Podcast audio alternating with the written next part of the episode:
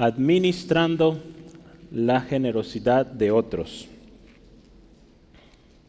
Vamos a considerar este texto. Yo quisiera que vamos a ir juntos a, leerlo y meditar un poquito qué significa esto de administrar.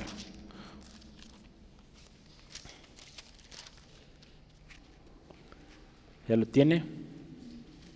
Sí. Ya casi, ya mero. Muy bien, pues vamos a, a, leerlo. La palabra de Dios dice así, versículo 16 en adelante. Pero gracias a Dios que puso en el corazón de Tito la misma solicitud por vosotros, pues a la verdad recibió la exhortación, pero estando también muy solícito, por su propia voluntad partió para ir a vosotros y enviamos juntamente con él al hermano cuya alabanza en el Evangelio se oye por todas las iglesias. Y no solo este o esto, sino que también fue designado por las iglesias como compañero de nuestra peregrinación para llevar este donativo, que es administrado por nosotros para gloria del Señor mismo y para demostrar vuestra buena voluntad, evitando que nadie nos censure en cuanto a esta ofrenda abundante que administramos procurando hacer las cosas honradamente, no solo delante del Señor, sino también delante de los hombres. Enviamos también con ellos a nuestro hermano, cuya diligencia hemos comprobado repetidas veces en muchas cosas, y ahora mucho más diligente por la mucha confianza que tiene en vosotros. En cuanto a Tito, es mi compañero y colaborador para con vosotros. Y en cuanto a nuestros hermanos, son mensajeros de las iglesias y gloria de Cristo. Mostrad, pues, para con ellos ante las iglesias la prueba de vuestro amor y de vuestro o de nuestro gloriarnos respecto de vosotros. Vamos orando, que el Señor nos enseñe, su Espíritu ministre esta tarde. Dios, gracias te damos. Esta tarde hoy reconocemos que una vez más, sí Señor, Tú eres el Rey, tú eres nuestro Señor, y solo a ti damos gloria y alabanza. Señor, hoy reconocemos que también tu palabra es poderosa, que tu palabra es palabra viva, palabra que enseña, palabra que ministra, Señor, en todo tiempo, Señor. Señor, hoy también pedimos, Señor, si alguien se encuentra en alguna eh, tribulación, preocupación, Señor, hoy llevamos ello delante de ti, Señor. Tú eres fiel, tú eres especial, has sido, Señor, bueno con nosotros, Señor, y creemos que todo ayuda bien, Señor, para los que te aman. Hoy, Dios, en tus manos esta situación. Señor, y ahora nos disponemos a escudriñar tu palabra, Señor. Tenemos el interés, el deseo. Señor, gracias por ello. Ayúdanos a entender. Señor, gracias, Señor, porque eh, siendo quienes somos, Señor, los contextos de los que venimos, a ti te plació, Señor, concedernos esta bendición de aprender de tu palabra.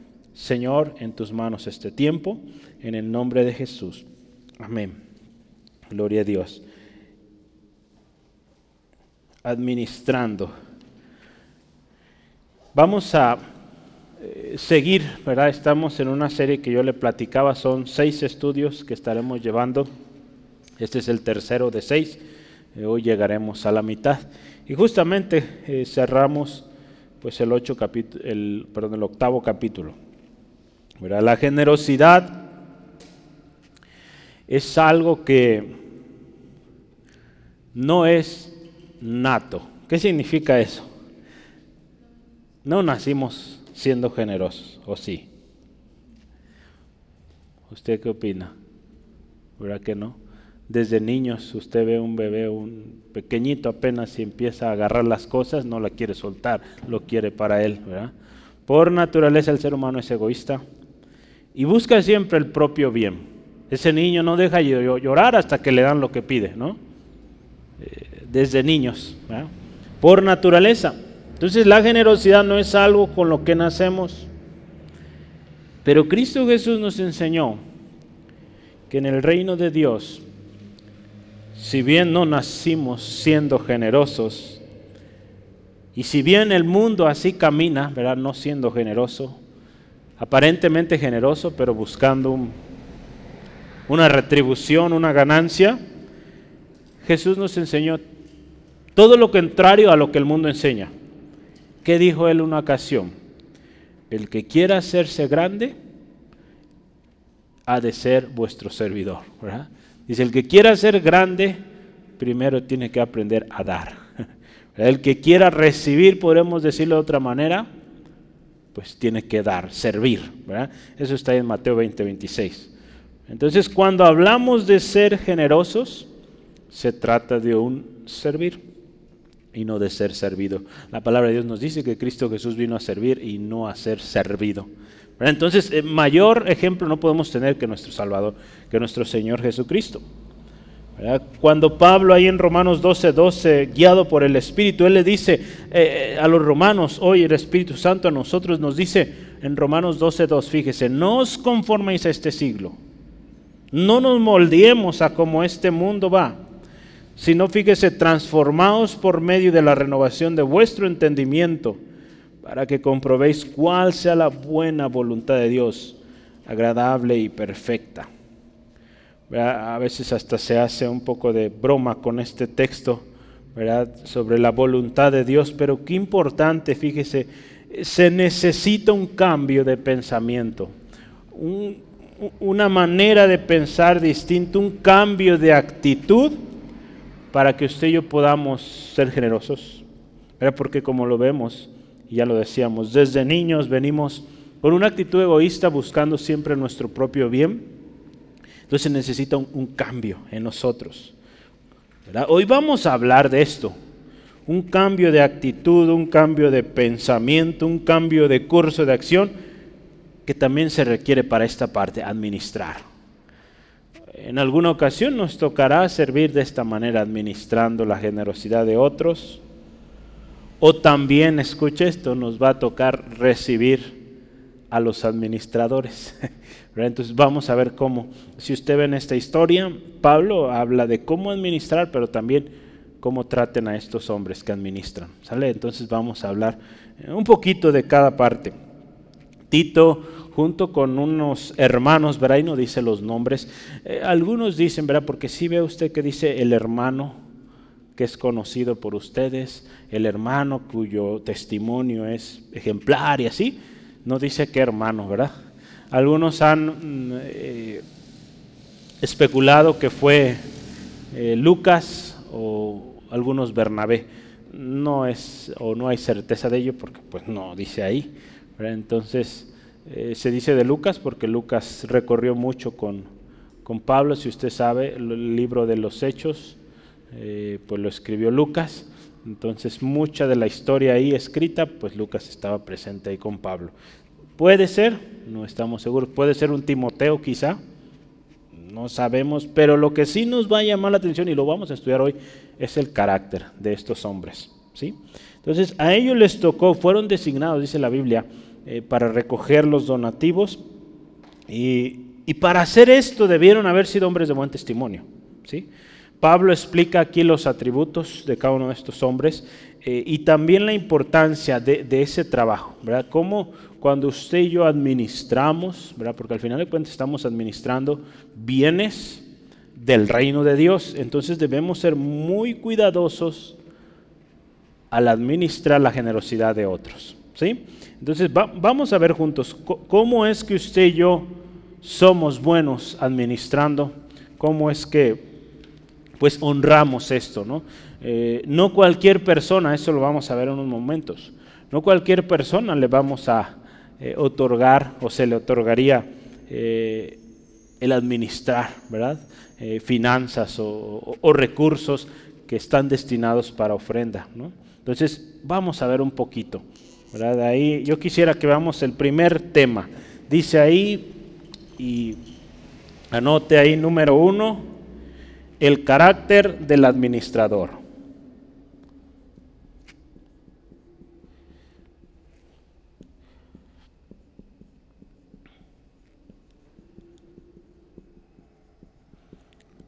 vamos a estar estudiando los versículos 16 al 19 y también el versículo 22.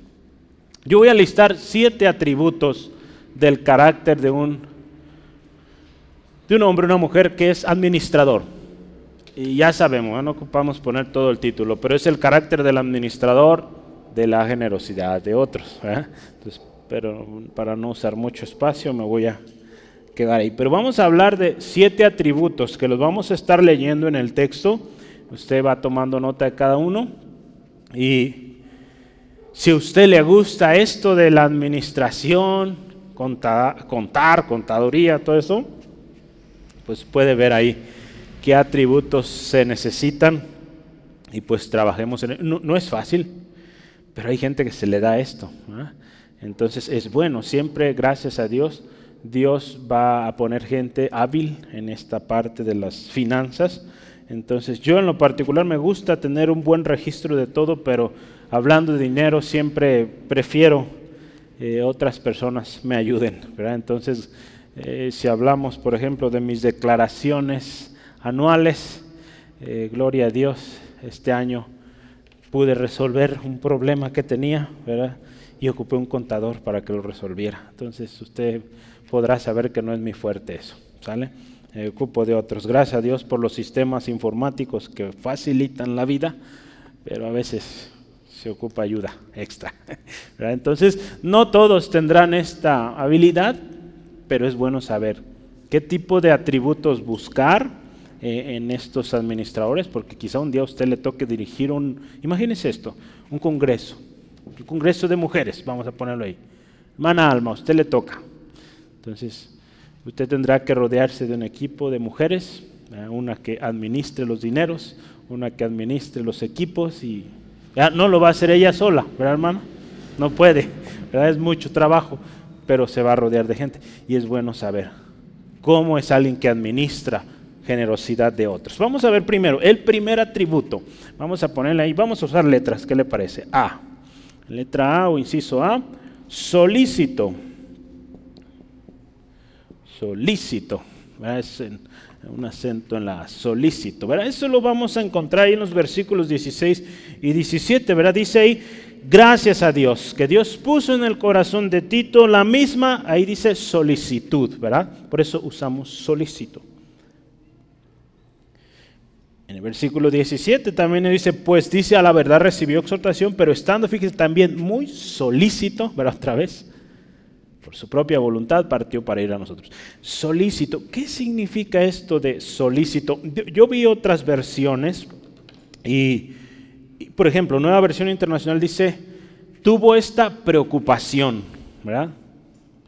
La nueva versión internacional en el versículo 17 usaron otro, otro texto.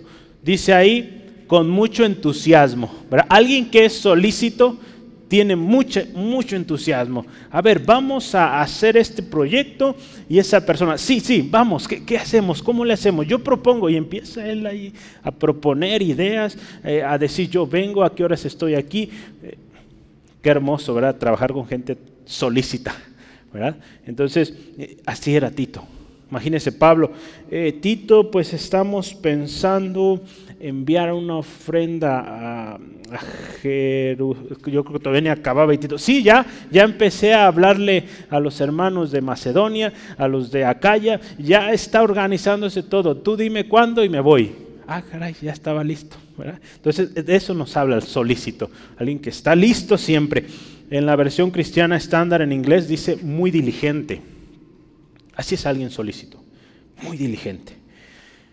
Si usted y yo vemos el significado en, la reina, no, no es en la reina, es Real Academia Española o de la lengua española, es, el significado de alguien solícito es alguien diligente, alguien cuidadoso y servicial. ¿Cuántos solícitos habemos? Yo creo que sí, ¿verdad? Vemos muchos que estamos siempre dispuestos. Eso es algo lindo y es especial, ¿verdad? Que, que tengamos. Efectivamente se trata de una actitud de servicio, ¿verdad? Eso inigualable, pero algo interesante, de servicio siempre dispuesto. E, ese es quien está solícito. Por las eh, palabras de Pablo, indicaciones de Pablo, indica que Tito era una persona a la cual se le podía confiar y que también se le reconoce una responsabilidad. Hubo, hay una carta, ¿verdad? que en particular Pablo escribió a Tito. Y yo quisiera que hagamos un par de textos ahí en Tito capítulo 1. Tito capítulo 1, eh, versículo 4. Vamos a ver este primer versículo. A Tito, vea, ¿cómo se refiere Pablo a, a este joven? Dice, verdadero hijo en la común fe, gracia, misericordia y paz de Dios Padre y del Señor Jesucristo nuestro Salvador. Fíjese, Pablo al decir a alguien hijo, eh, habla de una relación cercana, una confianza, eh, un amor ¿verdad? especial a este, a este joven. Yo, siempre batallo ¿verdad? Con, cuando en la calle oye mi hijo, oye mi hija, pues ¿cómo me dice mi hijo? Pues ni me conoce. Siempre tuve esa lucha en mi mente. Entonces, pues, no sé, soy raro a veces. Pero, pero bueno, eh, aquí Pablo le dice a Timoteo hijo. Había mucha cercanía, mucho amor. Hay otro texto, ¿verdad? eso yo quiero para que usted vea cómo, cómo había esta relación. Capítulo 3 también de Tito, 3, 12 al 14. Vamos a ver esto. La confianza que había en, Tito era algo especial, a tal grado que dice la palabra lo envió a, esta isla llamada Creta para arreglar las cosas. Vamos a ver ahí. Cuando envié a ti a Artemas, a Tíquico, perdón, dice, cuando envíe a ti a Artemas, a apresúrate a venir a mí a Nicópolis, porque allí he determinado pasar el invierno a Cenaz, intérprete de la ley, y a Apolos, encamínales con solicitud, ¿verdad? Ahí Pablo usaba mucho esta palabra solicitud, de modo que nada les falte, y aprendan también los nuestros a ocuparse en buenas obras para los casos de necesidad, para que no sean sin fruto. Pero fíjese, Pablo ya sabía cómo era Tito y le dice, hermano, pues con la misma solicitud que ya has venido trabajando, eh, prepara todo, recibe a estos hermanos, ¿verdad? Ahí le va, si se fija ahí en esos tres versículos, le dio un montón de instrucciones, ¿verdad? Te espero en Nicópolis, recibe a estos hombres, encamínales, eh, que nada les falte y, asegúrate que la, iglesia ya aprenda a hacer buenas obras, a siempre estar dispuestos. Entonces había mucha confianza y pues Pablo ahí aprovechaba a hacer su pedido. Eh, Qué especial, ¿verdad?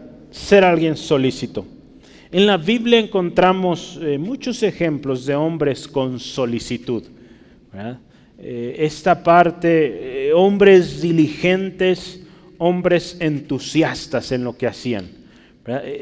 Eso es algo interesante, ¿verdad? Porque si vemos qué sería lo contrario de, de lo que es ser solícito.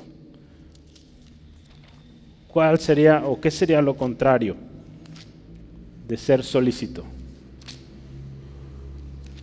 Podríamos, podríamos decir alguien negativo, alguien apático, que no crees, eh, que, no, que no está dispuesto, alguien flojo también, que no quiere hacer nada, o que hace las cosas a fuerzas porque se le dice no, no hay una iniciativa, alguien con iniciativa también lo podemos poner como alguien solícito. Entonces, Qué, difícil, ¿verdad? No sé si le ha tocado trabajar con gente así, pero eh, créame que cuesta mucho trabajo. Hay gente que todo el tiempo se está quejando. Mm, no, no es fácil.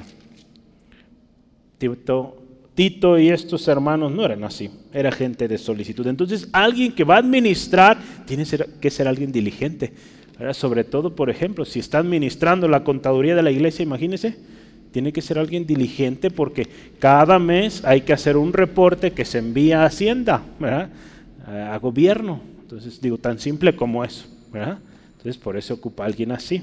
Vea, estos pequeños detalles que, uno diría, ¿qué tiene que ver con, pues, con esto? Pero está en la Biblia y nos enseña, ¿verdad? La Biblia nos enseña en todas las áreas de la vida. Fíjese, yo quiero hablarle de cuatro ejemplos de, gente que tenía solicitud, que eran diligentes. Hay un salmista, el salmista eh, o quizá grupos de salmistas del Salmo 119. Salmo 119, versículo 139. Aquí el celo lo podemos ver como esa solicitud. Vea y dice, mi celo me ha consumido, porque mis enemigos se olvidaron de tus palabras.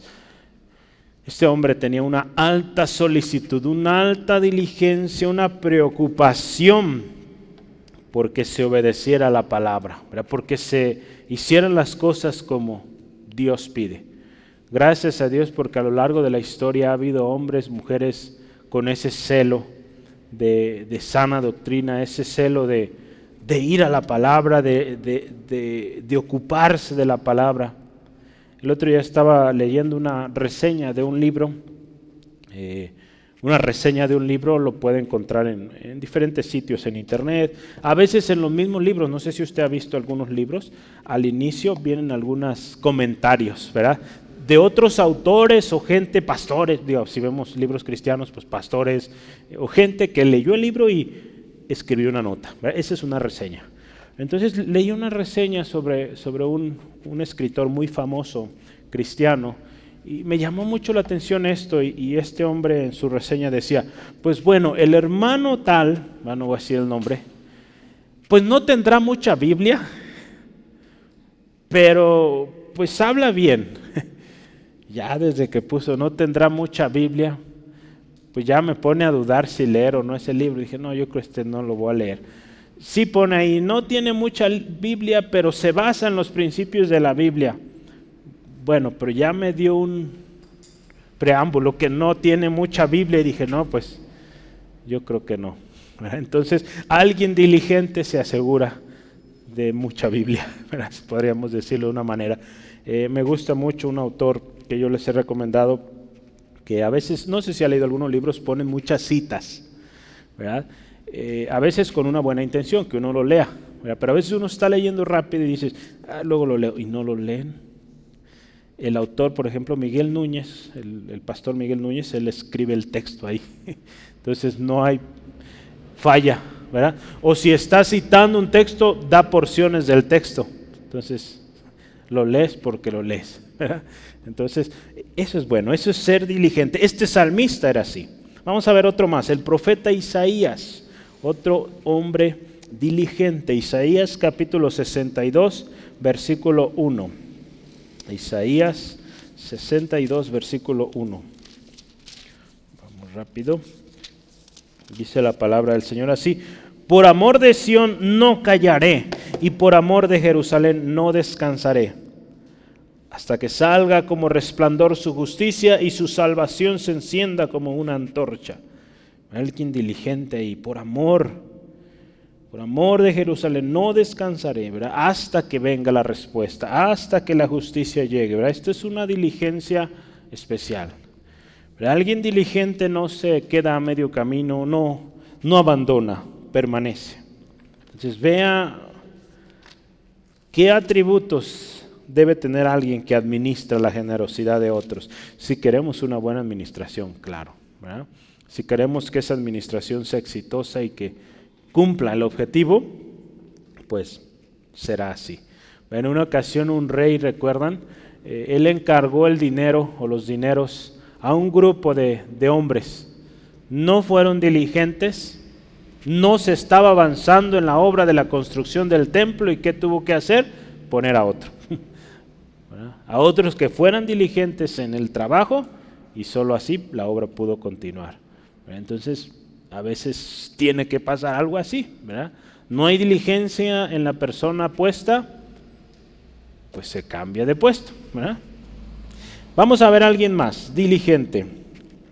Hubo un hombre, el endemoniado Gadareno, ahí en Lucas 8:39. Este hombre diligente, pronto, dispuesto, con actitud. Lucas 8:39 dice, vuélvete a tu casa y contigo y cuenta cuán grandes cosas ha hecho Dios contigo. Y dice de este hombre, él se fue, publicando por toda la ciudad cuán grandes cosas había hecho Jesús con él. Si usted se fija cuando Jesús trae liberación a este hombre, este hombre pronto dice, Señor, yo quiero estar contigo, yo quiero ir contigo. Él luego, luego dispuesto, eh, servicial. Jesús le dice, ve a tu casa con los tuyos, compárteles lo que Dios ha hecho en tu vida. Esto también, fíjese, el compartir, el evangelismo es también para gente diligente, ¿verdad? Y pues este hombre así era, ¿sí? Diligentes, solícitos. Otro más, Apolos. Yo dije cuatro, este es el cuarto. Apolos, Hechos 18, 25. Este fue un hombre también con mucha diligencia y amor a la obra del Señor. Hechos 18, 25 dice, este había sido instruido en el camino del Señor. Y escuche esto, y siendo de espíritu fervoroso, hablaba y enseñaba diligentemente lo concerniente al Señor, aunque solamente conocía el bautismo de Juan. Entonces fíjese, Apolos dice ahí, alguien diligente, alguien solícito, es alguien, como, como dice aquí muy bien, dice espíritu fervoroso, fervoroso, fíjese, eso está bonito, diligente. Entonces, así es alguien solícito. ¿Cómo ve? Alguien solícito, entonces, resumiendo, es alguien responsable, celoso de la verdad, incansable de hacer el bien, obediente, con espíritu fervoroso y otra cosa, un diligente enseñador de la palabra. ¿Sale? Entonces, no solo son las habilidades, podríamos decir, teórica, práctica, en la técnica en especial, por ejemplo, manejo de, dineros, sino también si estamos hablando en la iglesia, en la familia de Dios, se necesita todo esto que vimos hoy. Alguien solicito, así es. ¿Sí? Entonces, por eso usted podrá decir, ¿por qué esta persona no, no hace o no le toca hacer este tipo de tareas, quizás hace falta algo de solicitud. ¿verdad? Entonces vamos al siguiente, número eh, o inciso B. Eh, hay otra, otra característica, en esta era la más, más extensa, pero vamos a avanzar porque si no, no acabamos. Inciso B, que recibe exhortación.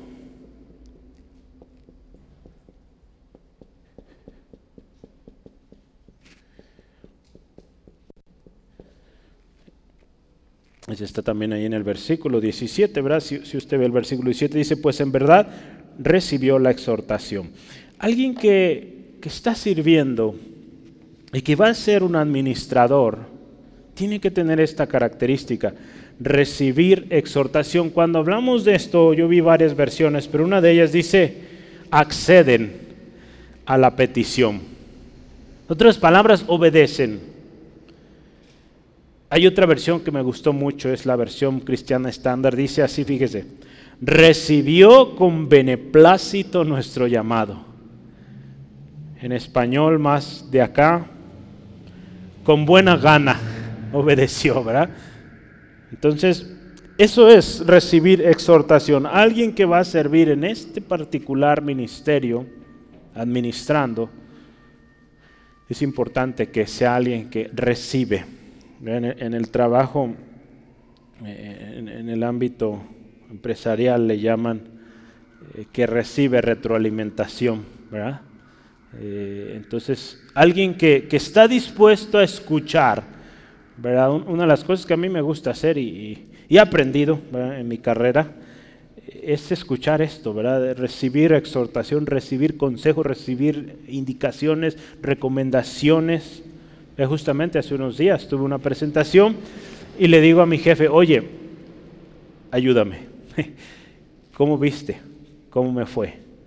Eh, ¿Notaste algo? Yo personalmente me sentí así, así, así. Y ya dijo, sí, sí lo noté y tengo estas observaciones. Muy bien, gracias. Y me ayudan para la próxima vez que yo dé una presentación, poderla dar mejor.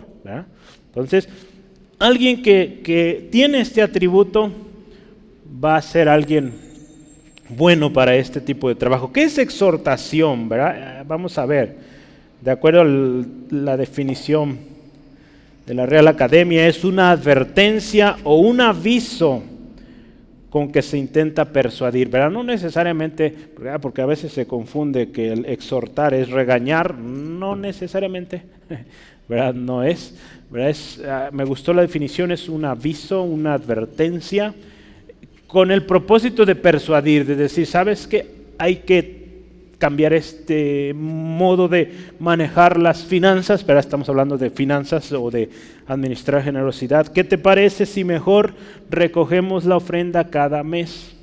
Por decir un ejemplo, ¿no? Entonces, en lugar de cada semana, cada mes. Así los hermanos pueden juntar, ¿verdad? Como lo recomendó Pablo, y cada mes se guarda algo.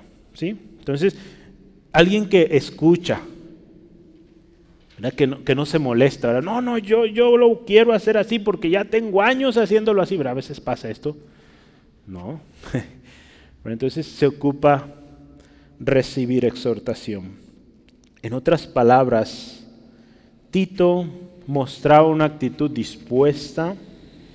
Dice aquí, me gustó esta palabra, con beneplácito, ¿verdad? O con agrado, Esto nos habla también de, alguien, cuando hablamos de alguien que recibe exhortación, es alguien que es, hay un término que se usa a veces, que es enseñable, que es moldeable, que permite ser guiado. Hay gente que por más que viene a la iglesia, por más que estudia diferentes eh, cursos y todo, no es enseñable. ¿Por qué? Está ahí, gloria a Dios y todo, pero no es enseñable, hace las cosas como quiere. Entonces se le dice, hay que estar temprano, hay que hacer esto. ¿No? Dices, bueno, pues a esa persona no se le puede dar este tipo de trabajos, ¿verdad? porque no se puede confiar en alguien que va a hacer las cosas a su manera. Por eso el Señor Jesús nos enseñó a servir. Y si vamos a servir, hay que aprender a escuchar la exhortación y no molestarnos, porque acuérdese, tiene el propósito de edificarnos. Una exhortación no tiene un propósito de dañar, lastimar, no, nunca. Una exhortación tiene un propósito bueno. Es alguien que escucha el consejo, aún, fíjese, escuche esto, aun cuando este se trate de una corrección Muchas veces va a haber cosas que se tendrán que corregir y una persona que, sabe o que recibe exhortación va a escuchar y va a corregir. Sí, ¿verdad? la misma Biblia lo dice. sobre todo cuando es disciplina, pues no, no da mucha alegría, pero hay un buen resultado. Ahí en Salmo 141, versículo 5, lo leímos la semana pasada, ¿verdad, Elías? ¿Sí? Salmo 141. Sí, vamos a leer Salmo 141, versículo 5. Dice, que el justo me castigue, ¿te acuerdas Gaby? Será un favor, ¿verdad? Lo, meditábamos. Entonces, es un favor que, alguien nos dé una exhortación. ¿Qué, ¿Qué, nos dice la exhortación? Pues que esa persona me ama y quiere lo mejor para mí. Quizá no me va a gustar, ¿verdad? pero hay una buena intención. Ahí continúa el texto, dice, y que me reprenda, fíjese, será un excelente bálsamo. Escuche esto, que no me herirá la cabeza, pero mi oración será continuamente contra las maldades de aquellos. Esto me gusta, ¿verdad? Será, dice, un excelente bálsamo, algo especial, algo que reconforta. ¿sí? Hay otro pasaje ahí que quisiera que veamos, Proverbios Proverbios 12, versículo 1 y versículo 15 también. Vamos a leerlo. Proverbios 12, 1. Alguien que recibe exhortación dice, el que ama la instrucción, ama la sabiduría, mas al que aborrece la reprensión es ignorante. Entonces, es sabio recibir exhortación. Versículo 15 también dice, el camino del necio es derecho en su opinión, mas el que obedece al consejo es sabio. Entonces, es sabio, hermanos. No siempre vamos a hacer lo correcto, nos vamos a equivocar. Y vaya que nos equivocamos mucho, aun cuando ya tenemos años. A veces ahí, en, el área que yo me desenvuelvo, a veces piensa uno, ya, ya, ya casi no me equivoco, pero se sigue uno equivocando y a veces en las mismas cosas. Entonces, pues es bueno tener a alguien que nos exhorte, que nos anime a ser mejor cada vez. ¿sí? Entonces es bueno, yo le animo, hágalo en su trabajo. Verá, si hace usted, no necesariamente algo que tenga que exponer, si hace usted algo manual eh, o dirige un equipo, le tocó a usted dirigir este, este proyecto, dígale a su superior, oye, ¿cómo me viste? ¿Cómo lo hice? Y créame que va a ser muy enriquecedor. Su patrón, su superior, va a decir o va a verle muy bien a usted. Porque usted va, a ver en usted una persona que le gusta aprender y ser mejor cada vez. ¿Dale? Yo le animo, hágalo. Cualquier cosa que sea. Si es un trabajo de, de arreglar algo, pregúntale, oye, ¿cómo lo viste? ¿Lo hice bien? Probablemente dice, ay, ¿sabes qué? Creo que aquí esto. ¿verdad? Entonces, porque a veces no tienen la confianza, pero si usted le da la confianza, va a lograr una buena relación con su superior. ¿Sí? ¿Sí? Amén. Vamos adelante. Número tres, o inciso C, con propia o voluntad propia. Vamos a poner ahí. Alguien que es, o el carácter del administrador es con voluntad propia.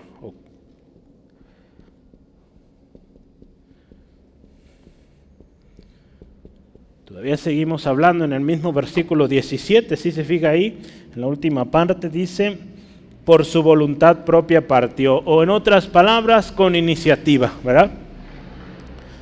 Ponía yo el ejemplo, ¿verdad? Pablo apenas si lo está platicando y dice Tito, yo ya estoy, ya lo tengo listo, ya nomás dime cuándo, ¿verdad? Qué hermoso es trabajar con alguien así. Eh, eh, con voluntad propia nos habla de algo que no es obligado, eh, que había o que hay una previa disposición o un deseo de hacerlo. El significado de voluntad es una elección de algo sin precepto o impulso externo que lo obligue. ¿Sale? Entonces, no hay alguien que esté ahí presionando para hacer algo, ya hay una voluntad. Tito había mostrado este interés. Pero ahí en el versículo, si veamos antes lo que estudiamos, creo que hace un par de semanas, en el versículo 6 de 2 de Corintias 8, Dice ahí, eh, de manera que exhortamos a Tito para que, tal como, como comenzó antes, así mismo acabe también entre vosotros esta obra de gracia. Tito ya había comenzado un trabajo. Simplemente Pablo le anima, le exhorta, sigue, termínalo. Muy bien. ¿Sí? Entonces recordemos que nuestro servicio a Dios nunca debe ser obligado nunca debe ser o no debe ser obligado. Tendremos que tener una actitud dispuesta, ¿verdad? Una actitud dispuesta, ¿verdad? si es para servir al Señor, no porque voy a ganar algo, no, porque amamos al Señor. No digo que usted, si alguien le, le otorga algún regalo, una ofrenda, bien hecho hermano, mire, yo le quiero bendecir, que diga, no, no, es que yo soy siervo de Dios. Dios también le va a bendecir a través de hombres, mujeres, eh, y, Dios así es, Dios bendice. Entonces no rechace y no prive de bendición a su hermano, su hermana que, que le quiera dar. ¿sí? Entonces no debe ser obligado otra vez, tiene que salir de nosotros mismos y tendremos que tener una actitud dispuesta, voluntaria y algo también especial, alegre. Ahí en eh, segunda de Corintios 9:7, lo vamos a ver, creo yo, la próxima, no, la próxima semana, no, en dos semanas, eh, vamos a hablar de esto, pero es Dios ama al dador alegre. Cada uno como propone en su corazón, eso nos habla de una voluntad, esto propongo en mi corazón y alegre. Y Dios ama, Dios ve bien a alguien que es así. ¿Sí? Entonces fíjese todo lo que debe tener alguien que administra. Entonces no es cualquier cosa. Letra o inciso D. Mm, con buen nombre, o vamos a ponerle ahí buen nombre. Ups.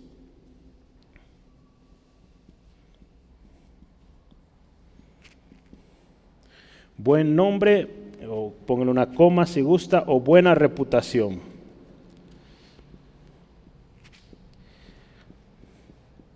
¿De qué nos habla una buena reputación? buen testimonio, ¿verdad? Alguien que administra también debe tener un buen nombre. En buen nombre, en la Biblia se usa mucho esto del nombre, o tiene un nombre. Eh, aquí en el versículo 18 lo podemos ver esto, ¿verdad? Dice ahí, habla de, enviamos juntamente con él al hermano cuya alabanza en el Evangelio se oye en todas las iglesias. Ahí, ahí está, cuya alabanza, ¿verdad? Aquí está hablando de alabanza o, que tiene buena reputación, ¿verdad? Se habla bien de esta persona. Alguien que tiene un nombre es alguien que para bien o para mal se conoce, ¿verdad? También hay gente que tiene nombre, pero de ser malo de ser deshonesto, de ser desleal y todas esas cosas. Pero en este caso hablamos de alguien que se hablaba bien, un buen testimonio, ¿verdad? Un hombre de buen testimonio que era conocido, conocido por su buena conducta. Había un testimonio de este hermano. Este hermano del cual habla aquí era un hermano de testimonio, un hermano que se reconocía. Hay un caso, eh, si gusta anotar, ahí en tercera de Juan, eh, se habla de un hombre llamado Demetrio. Demetrio. Dice ahí, yo le voy a leer el texto, aquí lo tengo escrito ya. Eh, Juan se refiere a eso, ahí en tercera de Juan 1.12. Fíjese cómo habla de Demetrio. Juan dice, todos dan testimonio de Demetrio, y aún la, la verdad misma, y también nosotros damos testimonio, y vosotros sabéis que vuestro testimonio, que nuestro testimonio es verdad. Fíjese, dice, todos hablan bien, todos dan testimonio de esta persona. Qué hermoso es esto, ¿verdad? Que, que todos digan, Braulio, un joven respetuoso, ordenado, alegre. ¿Sí, Braulio? Entonces, qué hermoso, que haya un testimonio, que haya un testimonio.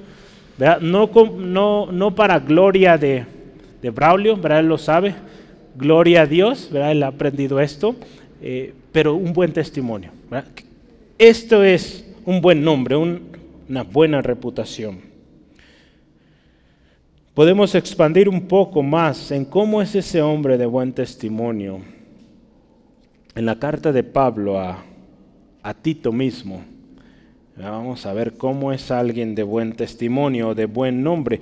Eh, Pablo ahí en Tito capítulo 1, Tito capítulo 1, versículo 5 al 9, lista eh, los atributos o las características, requisitos de los ancianos, de los eh, obispos en la iglesia. Y, fíjese qué dice o cómo deben ser. Estas características nos hablan de gente de testimonio, gente de buen nombre o de buena reputación. Leamos juntos todas estas características. Tito 1, 5 al 9 dice, por esta causa te dejé en Creta ya ve que hablábamos de esto hace rato, para que corrigieses lo deficiente y establecieses ancianos en cada ciudad, así como yo te mandé. Escuche, el que fuere, fíjese, irreprensible, marido de una sola mujer, y tenga sus hijos creyentes, tenga hijos creyentes, perdón, que no estén acusados de disolución ni de rebeldía. Porque es necesario que el obispo, escuche, sea irreprensible, administrador, como administrador de Dios, no soberbio, no iracundo, no dado al vino, no pendenciero, no codicioso de ganancias deshonesta, sino hospedador, vea, amante de lo bueno, sobrio, justo, santo, dueño de sí mismo, retenedor de la palabra, fiel tal como ha sido enseñada, para que también pueda exhortar con sana enseñanza y convencer a los que contradicen. Vea esto para servir en el ministerio y sobre todo como ancianos en la iglesia, como administradores, se necesita este carácter. ¿Por qué? Porque otros van a seguirle. Cuando hablamos de un administrador, de un líder, pues otros lo siguen.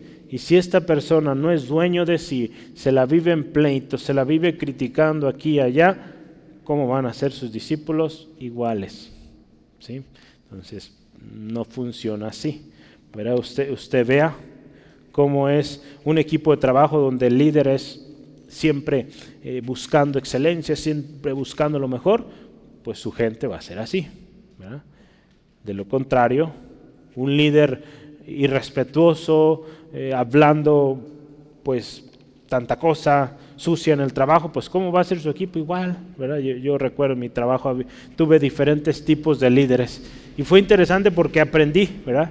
Había líderes muy descuidados en su vocabulario, ¿verdad? Que pues de alguna manera los compañeros en el ambiente donde yo trabajo, puro ingeniero, pues es, común esto, eh, pues agarraban confianza y pues llegaba a puntos donde sí excedían ¿verdad? Las, las palabras, ¿verdad? Y, pues era un ambiente pues nada cómodo.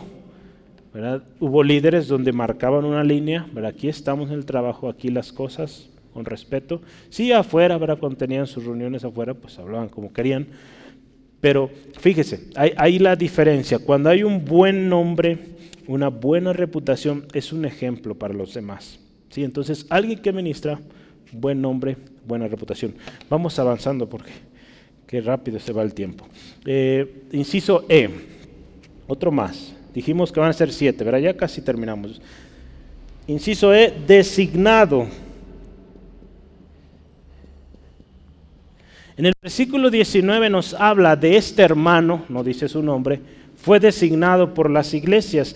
Cuando hablamos de alguien que es designado, se trata de alguien sumiso, ¿verdad? Alguien que eh, recibió una encomienda, fue designado, su reputación, su buen nombre fue razón para que fuera seleccionado y dicen, designamos a este hermano. ¿Por qué lo puse? ¿Por qué puse designado? Hay muchos que se designan a sí mismos. Entonces, no, ¿verdad? A este alguien lo designó. En este caso dice las iglesias, hubo un acuerdo, ¿verdad? Entonces dice aquí las iglesias lo escogieron, ¿verdad? Pablo da un buen ejemplo de, ese cuidado que debemos tener, eh, que los líderes debemos tener para el manejo de los dineros o de la generosidad de otros.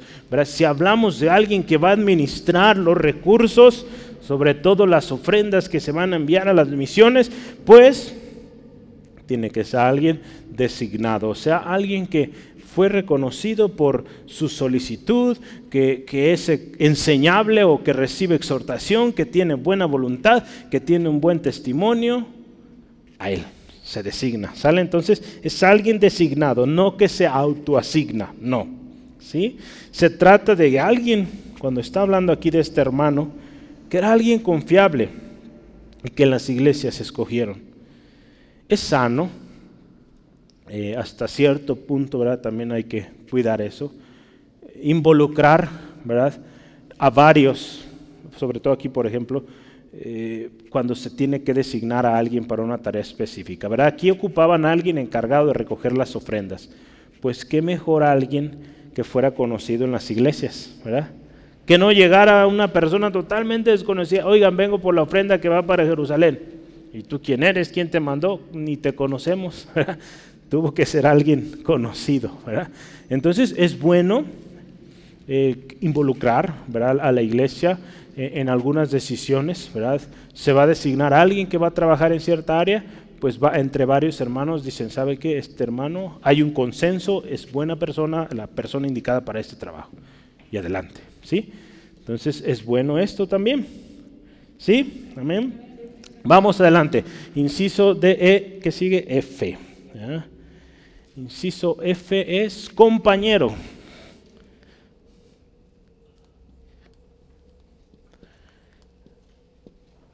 Dentro del carácter de un administrador, algo que tiene que caracterizar es que es compañero. Algo tan simple como ser alguien que está ahí. Cuando Pablo habla de este hombre ahí en capítulo 19, le llama, ha sido compañero de nuestra peregrinación. Por eso algunos dicen que fue Lucas. Lucas acompañó mucho tiempo a, Pablo. Bernabé también. Pero puede estar ahí también Marcos. Puede estar Silas. Pues muchos que acompañaban a Pablo, no sabemos quién. Timoteo. Entonces, pero fíjese, compañero. Esto indica, indica, perdón, a alguien que está, que hace equipo, que a pesar de lo que Pablo vivió, acompañó. Entonces, ese es un compañero. ¿Sí? Entonces, alguien que está acompañando, ¿verdad? Eso nos habla. El tipo de compañero que Pablo describe es alguien que está también en las batallas y que tiene un mismo sentir. ¿verdad? Pablo ahí habla un poquito al respecto en Filipenses. Cuando él escribe a los Filipenses, habla de esto. Filipenses 2, 22 al 20, perdón, 25 al 26. Filipenses 2, 25 al 26. Dice así la palabra de Dios. Mas tuve por necesario enviaros a Epafrodito. Ahí está hablando de Epafrodito. Mi hermano, escuche, mi colaborador y compañero de milicia. Pablo usa este término, compañero de milicia. Vuestro mensajero y ministrador de mis necesidades. Ahí habla de varios atributos. Porque él tenía gran deseo de veros a todos vosotros y gravemente se angustió porque había oído que había enfermado porque habéis, ah, se angustió cuando ellos se dieron cuenta que él estaba enfermo. Entonces vean esto, eh, compañeros. Pablo tuvo varios compañeros. En algunas ocasiones habla de compañeros que fueron temporales, que cuando vino el problema lo dejaron. Entonces alguien que es un buen administrador es un compañero, es un, una persona, podríamos decir también, leal. ¿Sí? Leal. ¿En cuál vamos? Seis, ¿verdad? Ya vamos a acabar. Número 7, lo voy a poner acá, inciso G, diligente. Este es muy similar al, primero, diligente. ¿Sí? La diligencia nos habla de algo que es constante. En el versículo 22, de ahí tomé la palabra diligente. ¿Cómo nos damos cuenta que la diligencia es algo constante? Es porque ahí dice que su diligencia, dice, fue comprobada repetidas veces en muchas cosas. Así dice. Entonces fue algo que, fue alguien que continuamente era excelente, diligente en diferentes cosas, no nomás en un área, varias áreas. Si usted se fija cuando designaron los, los diáconos, ¿verdad? lo veíamos el domingo, se designaron gente también diligente, ¿verdad? Que, que no solo eran buenos para repartir, ¿verdad? sino que eran llenos de qué? Del Espíritu Santo, era una de ellas. Hombres sabios, hombres trabajadores, serviciales. Entonces, esto nos habla de alguien diligente. La buena diligencia, escuche esto, solo puede existir en alguien que tiene estos atributos. los atributos que ya estudiamos anteriormente. Esdras, ¿verdad? por tiempo no alcanzaremos a leer estos textos, pero Esdras fue un hombre diligente. La palabra dice ahí en Esdras 7, versículos 6 y el 23, habla de que Esdras fue un escriba diligente. ¿Se acuerdan? De ahí tomamos nuestro lema en el Instituto Bíblico, que estudió o escudriñó para poner por obra la palabra de Dios, para practicarla y después para enseñarla al pueblo de Israel. Entonces, Esdras es un ejemplo claro de alguien diligente. Pablo también animó a Timoteo a ser diligente. Y no le digo el texto porque usted ya se lo sabe. ¿verdad? Nomás le voy a decir que está en segunda de Timoteo. Entonces, ya se lo sabe, de memoria. ¿sí? Entonces, eso nos habla de la diligencia. Algo que se procura, algo que se hace continuamente. Esos son los atributos. O ese es el carácter de un buen administrador. Entonces, ¿cómo ve? Yo creo que tenemos mucho trabajo ahí que hacer, ¿verdad? Yo, todos, todos, créame, hay áreas que necesitamos. Ya, ya lo voy a borrar. Si le faltó alguno, pues se lo puede preguntar a, su compañero, su compañera, porque ya borré. Siguiente, siguiente subtema. Yo quiero que vayamos un poco más eh, rápido aquí. Eh, número dos, vamos a hablar el cuidado en la administración. Vamos a ponerle así, el cuidado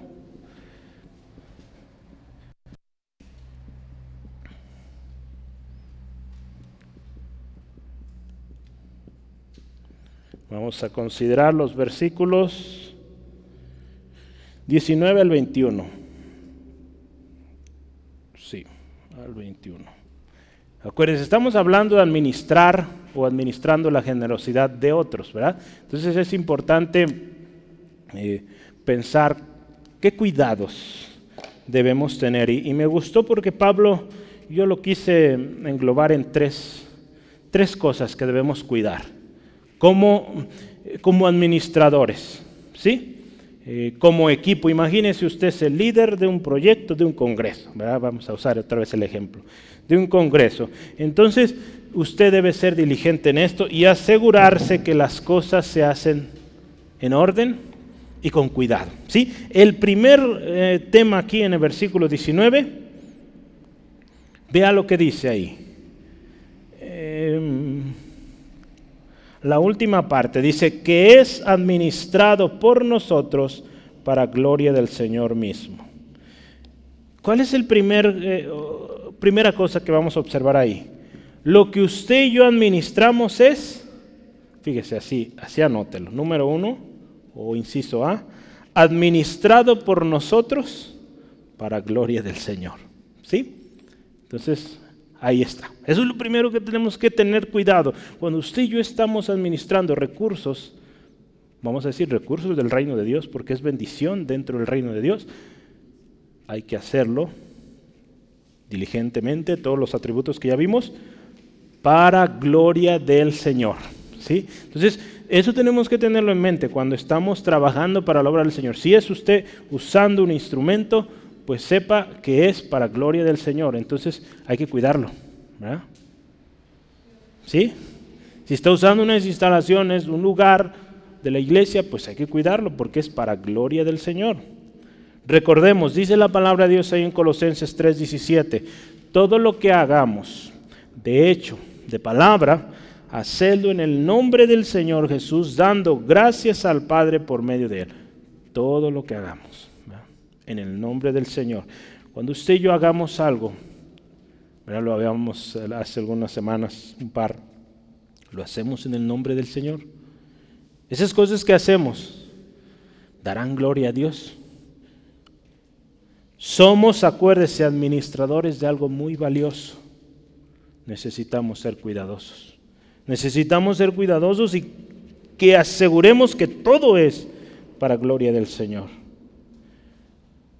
Pedro en su primera carta describe muy bien cómo hemos de administrar o ser ministros de la multiforme gracia de Dios. Vamos a ver ahí en 1 Pedro 4. Yo quiero que veamos ese texto porque nos habla mucho de este cuidado a la gracia o a la multiforme. Dios nos ha dado gracia de diferente manera a cada uno. ¿Cómo debemos cuidar ahí? Primera de Pedro 4, 10 al 11. Dice, cada uno escuche, según el don que ha recibido, ministrelo a los otros, fíjese como buenos administradores de la multiforme gracia de Dios. Si alguno habla, escuche esto, hable conforme a las palabras de Dios, fíjese. Quien habla, que hable la palabra. Si alguno ministra, ministre conforme al poder que Dios da para que en todo, fíjese, sea Dios glorificado por Jesucristo, a quien pertenece, fíjese, la gloria y el imperio por los siglos de los siglos. Amén. Entonces, todo lo que hagamos de palabra, de hecho, para gloria de Dios. ¿Sí? Entonces, ahí está la clave. Porque daremos cuentas a Dios. Daremos cuentas a Dios de aquello que fue puesto en nuestras manos que seamos como estos hombres de los cuales Pablo habla, Tito y sus compañeros, diligentes, voluntad propia, designados. Que, haya todo un, testimonio, ¿sí? Eh, Jesús también enseñó sobre la fidelidad, eh, Jesús también habló un poco de esto ahí en Lucas, si vamos súper rápido, Lucas 16, 10 al 13. Lucas 16,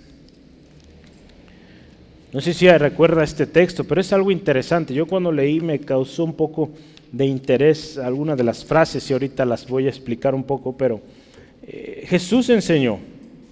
Lucas 16, 10 en adelante.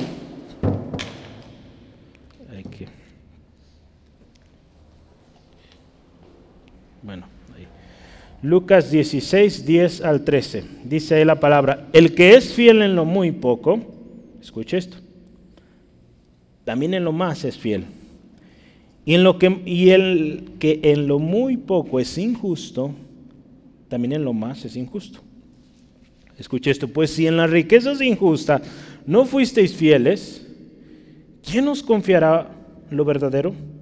Y si en lo ajeno no fuisteis fieles, ¿quién os dará lo que es vuestro? Ningún siervo puede servir a dos señores, porque o aborrecerá a uno y amará a otro, o estimará a uno y menospreciará a otro. No podéis servir a Dios y a las riquezas. Fíjese e, este texto. Si no se es fiel en lo poco, si no es un buen administrador en lo poco, no se le puede confiar más. Así de simple. Ahí habla, fíjese, de, la, de ser fiel en las riquezas injustas, ¿verdad? ¿Sí dice eso?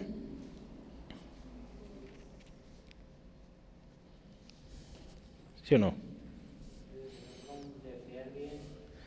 Cuando habla de las riquezas injustas, nos habla de las riquezas de este mundo. Eh, yo, veía otras versiones y dice, el que, es, el que no es fiel ni en las cosas o en los bienes de este mundo, pues imagínese, le va, se le va a confiar lo verdadero o lo de Dios, pues tampoco. Si no somos fieles, por ejemplo, en nuestro trabajo, pues acá tampoco lo vamos a hacer. Entonces, qué, importante ser cuidadosos en la administración y que todo dé gloria al Señor. La Biblia de estudio estándar eh, da un comentario interesante aquí sobre esto que Jesús explica. Esta historia enseña la necesidad, mi primo, la historia enseña la necesidad de ser fieles al Señor espiritualmente, cada creyente, fíjese, es mayordomo de los dones que Dios le ha dado. Si eres fiel con pequeñas cantidades de dinero, el Señor puede confiarte mucho más. Incluso cosas de un valor eternamente invaluable. Si no se te puede confiar un poquito, pues significa que también serás un mal mayordomo cuando se te confíe más. Es, tal cual lo que Jesús está explicando ahí. Si en lo poco no es fiel, pues se le da más, va a derrochar más. Entonces muchas veces el Señor nos confía más porque no hemos sido fieles en eso poquito. ¿sí? Puede ser una razón, hay más razones, claro. La segunda cosa o cuidado que debemos tener cuando administramos, número dos, Ahí lo dice en el versículo 20. Lo dice el primer anunciado, evitando que nadie nos censure en cuanto a esta ofrenda. Esa es la segunda cosa. Cuando usted y yo cuidamos o tenemos a nuestro cargo la administración de, de un bien, recursos, debemos evitar que nadie nos censure en cuanto a la ofrenda o en cuanto a lo que administramos. Si quieren una palabra más entendible nueva versión internacional, dice, queremos evitar cualquier crítica sobre la forma que administramos, ¿verdad? Es otra manera de decirlo, ¿sí? Evitar la crítica. En lo que depende de nosotros, evitemos eh, que pueda haber crítica, ¿no? que podamos evidenciar algún mal manejo. A veces hay cosas que, usted y yo pues ya sabemos o lo vemos normal, pero otros ojos externos a usted pueden verlo como un mal manejo y tenemos que ser muy cuidadosos. ¿Cuántas iglesias se han dividido? ¿Cuántas familias se han ido de la iglesia por malos manejos en lo que es dinero? A inicio de cuando yo empecé a ministrar, eh, tuvimos que aclarar un par de situaciones porque hubo malos manejos eh, o mala información, más bien no se compartió porque el dinero sí se usó eh, en una obra bien, pero el problema es que no se, no se indicó, no se avisó a la iglesia y por la iglesia dijo, pues ¿qué pasó? ¿Fue mucho dinero? ¿Dónde está? entonces es importante ser cuidadosos cuando administramos y evitar la crítica. En lo que dependa de nosotros. Si crítica siempre va a haber, pero en lo que dependa de nosotros, evitémosla. Entonces, si algo que tenemos que tener es ser responsables, ser prudentes, y si hay un cambio, pues avisarlo. ¿verdad? Tú ya a mí, pues pues ya no me da tanta pena porque no depende de mí, pero yo sí les he dicho, pues este proyecto de las láminas, ahí va, va, va poco a poco, digo, no es algo como quisiéramos, pero pues ahí vamos. Pronto con la ayuda del Señor tenemos los mapas, los van a poder ver que, han hecho los eh, arquitectos, algunos documentos, otros pues son muy extensos y pues no, no da mucho valor verlos, pero al menos lo relevante le vamos a compartir para que usted sepa cómo va. Y en todo eso se, está administrando el dinero. Entonces tenemos que ser cuidadosos con eso. ¿sí? Nuestra manera de administrar la generosidad de otros tiene que ser cuidadosamente protegida para evitar crítica. En cuanto al dinero o el manejo de las riquezas, también habremos de mostrarnos irreprensibles. Ahí en Filipenses 2, 14 al 15. Vamos a verlo rápido. Filipenses 2, 14 al 15. Dice así la palabra de Dios. Haced, escuche esto, todos sin murmuraciones y contiendas. ¿Verdad? Aquí habla eh, de cosas generales, pero también podemos incluirlo aquí, que cuando usted y yo hagamos algo, evitemos la murmuración, la contienda, para que seáis, escucha ahí, irreprensibles y sencillos hijos de Dios sin mancha en medio de una generación maligna y perversa. El mundo hoy en día vive engañando, vive escondiendo. Si vemos nuestros eh, gobernantes cómo sufren de crítica, de, tanta cosa, porque a veces ellos, por temor a, a recibir descrédito, no sé tantas cosas, aún intereses propios, no dan buenas... Eh, reportes cómo les va después. Aún usted ve presidentes que ya ni están en el cargo, pero cómo les llueve crítica y tanta cosa. Y hoy con las redes sociales, pues peor. Con tanta desinformación, pues es tremendo. Entonces, fíjese, podemos tomar eso de, de ejemplo y tener cuidado, evitar la crítica. ¿sí? Desde los comienzos del cristianismo, ha sido importante, eh, me gustó esta cita, una preocupación escrupulosa por la integridad en el trato con el dinero. Ante las personas implica responsabilidad pública. Entonces nos habla de que cuando usted y yo administramos y desde los tiempos pues desde que inició la iglesia siempre se ocupó gente diligente. Verá, por eso Pablo lista una serie de atributos. Una persona con esos atributos es muy baja la probabilidad de que caiga en descrédito o caiga en, una situación de estas que a veces lastiman mucho la obra, más bien en la mayoría de los casos. ¿no? Entonces por eso hay que ser cuidadosos. Si hay, eh, si hay un proyecto y estamos buscando, ¿verdad? Como iglesia, alguien que se haga cargo de las finanzas y vemos que esa persona tiene un problema con su testimonio, pues mejor esperémonos y no le demos la responsabilidad de él o a ella. a veces, aunque todo lo demás tenga una maestría, un doctorado en administración de proyectos o lo que sea, pero hay un mal testimonio en su hogar hay un mal manejo, hay faltas en sus negocios, en su trabajo, no está siendo fiel, no lo pongamos. Aprendamos de Pablo y de estas enseñanzas que nos da. ¿sí? Una buena administración da buen testimonio y evidencia el buen uso de los recursos. La gente confía y sigue apoyando. ¿sí? En una ocasión, si gusta, note porque el tiempo avanzó muy rápido, en 2 Reyes 12, versículos 13 al 15, ahí nos está hablando de, una temporada donde hubo una reconstrucción del templo, hubo varias, ¿verdad? Las hemos visto eh, con los diferentes reyes, pero, en este particular punto dice que... Eh, que las personas que administraban, usted lo podrá leer ahí, las personas que administraban, administraban tan bien que dice, el pueblo estaba contribuyendo, todo iba avanzando, dice, pagaban a los albañiles, a los carpinteros, a los que trabajaban la piedra, todo iba perfecto. A tal grado que dice ahí, a esas personas, dice, no se les necesitaba pedir cuentas porque eran fieles en su administración.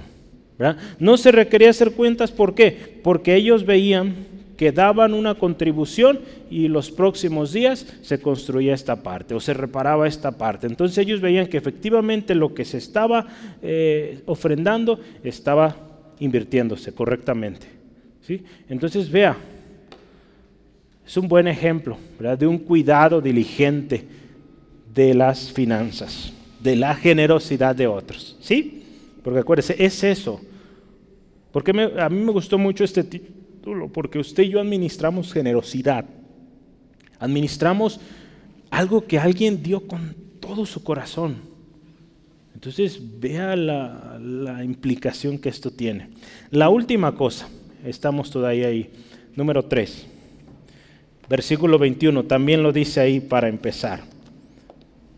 ¿Qué dice ahí?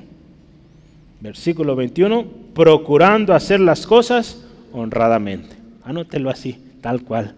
Procurando hacer las cosas honradamente. Ese es el cuidado que tenemos hacer, todo con honradez. La nueva versión internacional es procurando hacer lo correcto. La clave está aquí. Si usted se fija en la segunda parte de este texto está la clave. Dice, procurando hacer todo honradamente. ¿Y qué dice después? Si me ayuda. La clave está en esa segunda parte.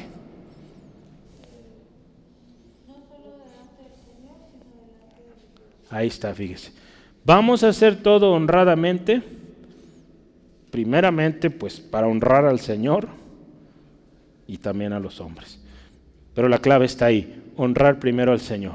Si usted y yo primeramente nos aseguramos de que cuando yo estoy administrando, yo estoy dirigiendo algo, Dios es honrado, Dios es glorificado, Dios recibe alabanza, veíamos el domingo, usted va a hallar gracia también con las personas con las cuales usted trabaja, labora. ¿sí? Entonces, si hablamos de hallar gracia, ya vimos, ese es el orden, Dios primero. Hallemos gracia delante del Señor y Él nos va a ayudar nos va a, ayudar a hallar gracia para con los hombres. Cuando hacemos las cosas buscando honrar a Dios, podemos decir, es automático que usted y yo estaremos honrando a los hombres. ¿Sí?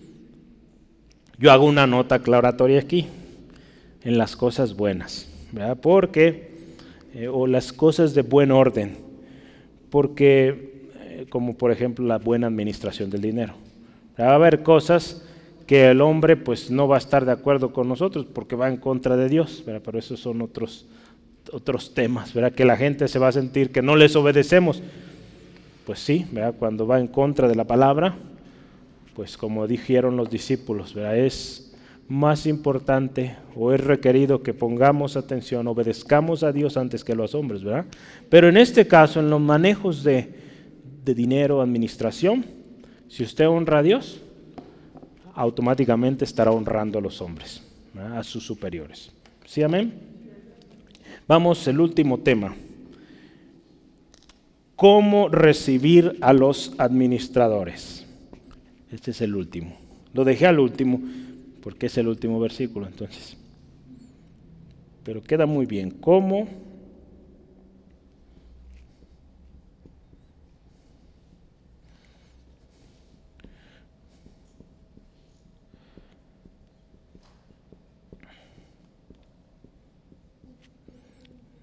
Ahí van a ser los versículos 23 al 24, es para terminar. Entonces fíjese cómo vamos a recibir a los administradores. Pablo también habla de esto. Y yo anoté tres cosas también ahí. Voy a tratar de ir un poquito más rápido por el tiempo, pero primeramente y en el, primer versículo lo, lo, dicta muy bien. Vea conmigo, por favor, 23. En cuanto a Tito, es mi compañero y colaborador para con vosotros, y en cuanto a nuestros hermanos, son mensajeros de las iglesias y gloria de Cristo.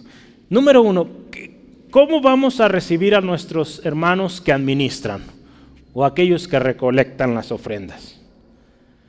Yo puse ahí, recordando quiénes son. Número uno, recordando quiénes son. Si yo le pregunto quiénes son, ahí dice, son nuestros compañeros, nuestros colaboradores, mensajeros de las mismas iglesias y son gloria de Cristo. ¿Qué más podemos decir? ¿Son nuestros hermanos en Cristo? ¿No son extraños? ¿Son parte de nosotros? ¿Son nuestra familia? ¿Verdad? Entonces, para empezar, partimos de ahí. ¿Quiénes son esas personas? Pero si hemos hecho primero lo de arriba, si hemos escogido a alguien de buen testimonio, solícito, diligente, designado, todo lo que ya vimos del carácter. Si es alguien así, usted lo conoce. Entonces partamos de ahí. Son nuestros hermanos. Entonces por eso Pablo le dice, hermanos, recíbanlos. Son conocidos, pero no son desconocidos.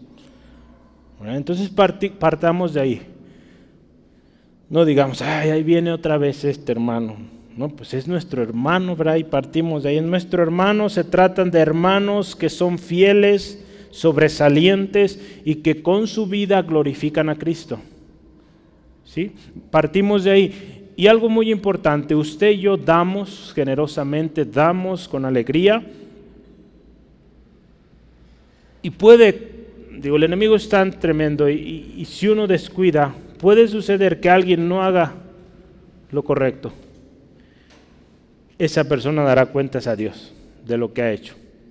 Si usted dio, dio generosamente, usted recibirá su recompensa. Pero si esa persona no usó bien los recursos que Dios puso en sus manos, recibirá su retribución. Claro está, Dios nos habla y Dios nos enseña y tenemos el Espíritu Santo para buscar el carácter del buen administrador. ¿Sale? Si lo hacemos guiados por el Espíritu Santo, no, hay, no debe haber problema. Pero a veces, seres humanos que somos, nos equivocamos, nos dejamos guiar por las emociones, elegimos una persona y esa persona nos defrauda. Bueno, Dios en su gracia nos restaura y puede restaurar a esa persona pero debemos aprender de esos errores y evitarlos. Por eso Pablo, guiado por el Espíritu, da esa lista de atributos que debemos tener cuidado. ¿sí? Pablo, por algo dice aquí Pablo, eh, estamos hablando de estos hermanos, ¿verdad? ¿Cómo los eh, recibimos? Pues primero sabiendo quiénes son. Pablo por eso le decía a Timoteo, ora, arrogativas peticiones, acciones de gracias, dice ahí por los que están en eminencia. Por algo Pablo decía eso ahí en 1 Timoteo 2, 1 al 3. Porque Pablo sabía lo que es estar al frente, lo que es estar dirigiendo. Oramos por nuestros gobernantes, sí, pero también oremos por estos hermanos que, que administran si hablamos un proyecto, la iglesia, eh, si hablamos de las finanzas, eh, las necesidades de la iglesia, la distribución de los apoyos, cuando hay que apoyar alguna causa, oremos por esos hermanos, porque son punto eh, de crítica, ¿verdad? son blanco de crítica, de, de acuso, y de acusaciones y tanta cosa que si otra vez lo vuelvo a decir, si esos hermanos han tenido y tienen carácter de un administrador bíblico, créame que serán librados. Si actuaron deslealmente, pues las consecuencias vienen. Entonces, número uno, ya vimos, recordando quiénes son. Número dos, ¿cómo vamos a recibirlos? Mostrándoles una prueba de amor. Entonces, ahí en 1 Corintios 16, 14 dice la palabra, que todas vuestras cosas sean hechas con amor. Entonces, ¿cómo vamos a recibir a los administradores? Con prueba de amor. Les amamos, mostramos nuestro amor. Hay una insistencia en Pablo que tengamos y mostremos amor en nuestro servicio a otros. Ahí en Gálatas 6, 10 dice, Así que según tengamos oportunidad, hagamos bien a todos. Pero dice ahí, mayormente a los de la familia de la fe. Entonces, aquí Pablo nos dice, son hermanos, recíbanlos, muéstrenle amor. El cristiano, acuérdese, no debe ser motivado por su orgullo o deseo de sobresalir la motivación del cristiano debe ser un amor genuino que habla de ese amor que él o ella recibió del Padre que dio a su Hijo, de Jesucristo como hijo que dio su vida y dando de gracia lo que de gracia recibimos. Eso debe ser la motivación, no debe ser el hecho de que, ah, yo soy el administrador, yo soy el que tengo los billetes. No, no debe ser así. Debe ser con un corazón de amor. Entonces, número dos, ¿cómo los vamos a recibir? Con amor. ¿sí? Y número tres y último, ahí versículo 24, la última parte, ¿qué dice ahí? Eh, mostrar pues, dice ante ellos, prueba de vuestro amor, ya lo vimos, y de nuestro gloriarnos respecto de vosotros. ¿Cómo los vamos a recibir? Pues mostrándoles, yo le anoté aquí, mostrándoles la razón por la cual estamos orgullosos de ustedes o de ellos. Entonces, e, esta palabra de Dios para todos lo pone así. Muéstrenle la razón por la cual estamos orgullosos de ustedes. Entonces, imagínense estos hermanos. Ellos llegan, ¿sabes qué? Vas a ir a la iglesia de Corinto. Esos, hermanos son muy dadivosos. Entonces llega Tito y ve lo contrario, pues qué decepción, qué choque, ¿verdad? Por eso Pablo le dice, ¿saben qué? Vayan, reciban a Tito y háganos sentir orgullosos de ustedes. En otras palabras, así ese punto número tres es eso, ¿no? Que, si decimos, le voy a decir en, palabras más locales, si decimos ser una iglesia misionera, ¿verdad? Todos decimos, lo predicamos, lo anunciamos en Facebook, cuando venga un misionero, pues apoyamos, Así es, e, ese es el punto tres, Este texto nos va a ayudar y vamos a leerlo como final. Eh, versículos, eh, bueno, capítulo 9, versículo 1 al 3. Dice ahí, cuando en cuanto a la administración para los santos, es por demás que yo os escriba, pues conozco vuestra buena voluntad, de la cual yo me glorío entre los de Macedonia, que acá ya está preparada desde el año pasado y vuestra y vuestro celo ha estimulado a la mayoría pero he enviado a los hermanos para que nuestro gloriarnos de vosotros no sea en vano en esta parte. Para que, como lo he dicho antes, estéis preparados. Entonces Pablo sabía que esta iglesia estaba preparada y la próxima semana vamos a hablar de esto. Entonces, la tarea de administrar, hermanos, tiene ya su complejidad. Ya por de facto la administración es algo complejo. no, no es fácil entonces aprendamos y recibamos a los administradores con amabilidad, siendo buenos receptores y generosos. ¿Sí? Gloria a Dios, pues hemos terminado. Yo quiero leer la conclusión. ¿Cuán importante es el carácter, verdad? Cuando designamos a un administrador. ¿Cuán importante es el carácter? No se, no, se, trata de un administrador terrenal, porque el administrador terrenal normalmente se va a basar en que tenga las calificaciones o cualificaciones llaman eh, en cuanto a estudios, experiencia laboral se refiere. Pocas empresas eh, revisan el carácter, la conducta. Eh, en, las empresas utilizan un término llamado... Em, le dicen soft skills, pero es como, digamos, en inglés, ¿verdad? se acostumbra uno. Vi un video el otro día que hacen una revoltura de español e inglés. Yo no quiero hacerlo, pero pues son términos. ¿Mande? Habilidades. Si lo traducimos tal cual es habilidades blandas, pero creo que no queda muy claro, Braulio.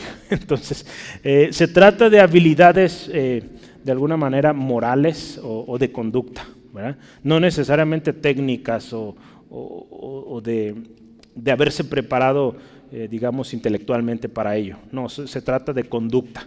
¿Sale? Entonces, no se trata eh, en la iglesia, cuando usted y yo buscamos a alguien para administrar los recursos del reino, no se trata de alguien que sea o tenga el mayor grado de estudios y tanta cosa. Es parte, puede ser algo muy útil, pero también la conducta, el carácter es importante. ¿Sí? Entonces, ¿de qué serviría tener una persona con doctorados y tanta cosa que no tiene un buen, eh, un buen carácter, un carácter de siervo. De nada serviría. ¿sí? Aún fíjese, para las cosas de este mundo, el Señor Jesús nos enseñó a ser justos, a ser fieles. La palabra de Dios nos dice que todo lo que hagamos lo hagamos siempre en el nombre del Señor y para su gloria. Nuestra administración de la generosidad siempre tiene que evitar cualquier crítica. Bueno, lo hablamos ya.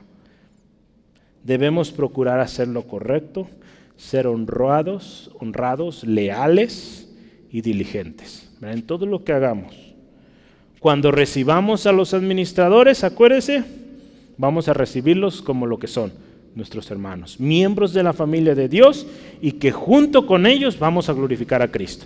Uno de los atributos que decía ahí también, dan gloria a Cristo, así como usted y yo lo hacemos.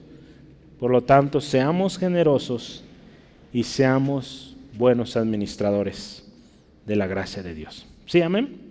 ¿Qué le parece si oramos, damos gracias al Señor por esto que Él nos ministró hoy y que pues llevemos a la práctica esto. Dios, gracias por tu palabra hoy preciosa, especial.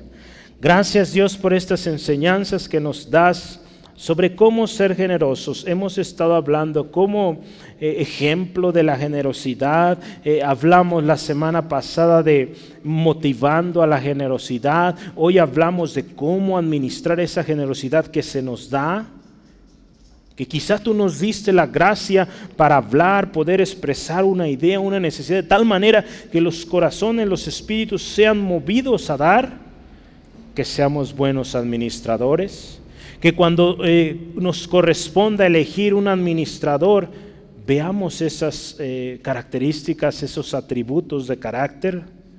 Gracias Espíritu Santo porque nos guiarás a ser buenos administradores y a elegir buenos administradores. Gracias Dios te damos por los que administran.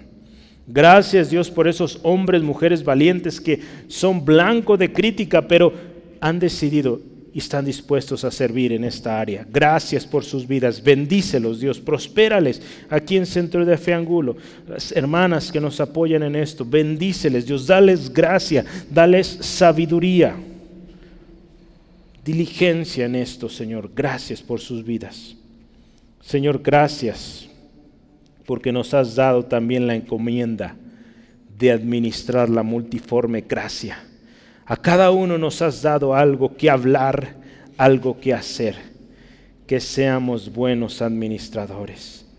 Señor, que en cuanto que en lo que se refiere a, a dar, seamos generosos y buenos administradores, porque tú nos has dado bendición con el propósito de que seamos bendición, Señor. Gracias, Dios, por cada uno aquí presente. Y si alguien, Dios, hoy necesita un encuentro personal contigo, Jesucristo, hoy es el día también.